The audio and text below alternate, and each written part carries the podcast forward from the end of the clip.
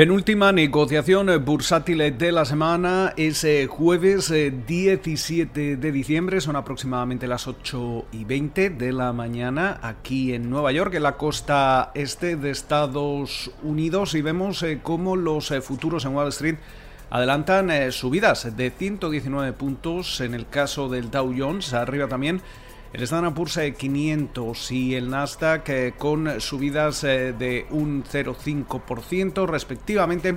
mientras que la rentabilidad del bono americano a 10 años se sitúa en el 0,92% y el West Texas Intermediate se transa ya en los 48,21 eh, dólares el barril. Una jornada que llega precedida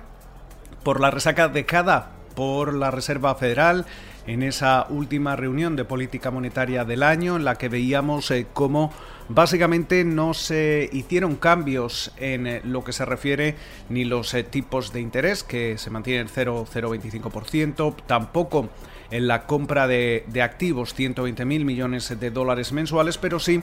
en el mensaje. Básicamente veíamos como en ese comunicado se eh, dejaba bastante claro que esa compra de activos, esa flexibilización eh, cuantitativa, no va a, terminar por lo menos hasta que eh, la, economía registre una mejora sustancial y especialmente el mercado laboral vuelva a acercarse a ese pleno empleo. También veíamos el cuadro macro en el que básicamente se mejoraban ligeramente las eh, perspectivas económicas y mientras eh, tanto hoy comenzamos también la jornada con las miras puestas en eh, distintos eh, frentes. Eh, uno de ellos es ese paquete de estímulo por casi 900 mil millones de dólares que se está negociando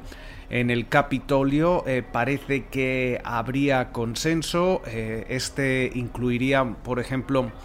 pagos directos a los consumidores de alrededor de 600 dólares, casi la mitad de lo que vimos en el estímulo de marzo. También se incluirían 300 dólares semanales adicionales a esas ayudas eh, por desempleo. Eh, también hasta 300.000 millones de dólares a ese programa de protección de nóminas para las eh, pequeñas empresas y se deja de lado, por ejemplo, las ayudas a los estados y gobiernos locales, también las protecciones legales para los empleadores. Ahora mismo también se está hablando de la posibilidad de incluir ayudas a las aerolíneas, eh, también a otras industrias, eh, pero básicamente deberíamos ver algo concreto antes eh, de, mañana viernes, el 18 de diciembre, también debe aprobarse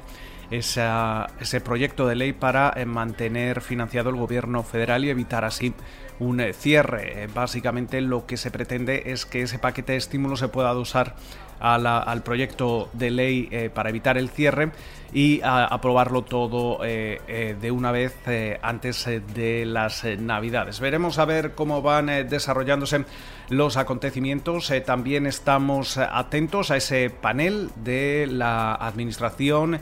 de Alimentos y Medicamentos de Estados Unidos, los reguladores estadounidenses, para la posible aprobación de, del uso de emergencia de esa vacuna de, Moderna. Ya veíamos eh, esta semana, comienzos de esta semana, cómo básicamente los reguladores eh, avalaban la, seguridad y eficacia de esa vacuna de Moderna, eh, mientras que la de BioNTech y Pfizer ya se está distribuyendo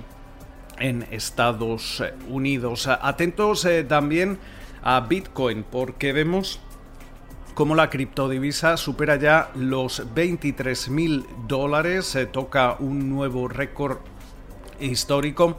y básicamente parece que, no hay límite para, para, este, para este activo que cada vez está llamando más la atención, no solo de, los inversores de a pie, sino también de los inversores eh, institucionales, eh, con lo cual eh, parece que también estamos a la espera de, de, conocer esas peticiones semanales de subsidio por desempleo entre las compañías que están marcando la jornada antes del comienzo de, la, de la, sesión regular en Wall Street. Eh, podemos destacar algunas como por ejemplo Accenture, General Mills, Rite Aid, Roku y muchas otras. Con lo cual esperamos eh, que pasen ustedes una feliz jornada de jueves y como de costumbre nos volvemos a escuchar durante la mañana del viernes.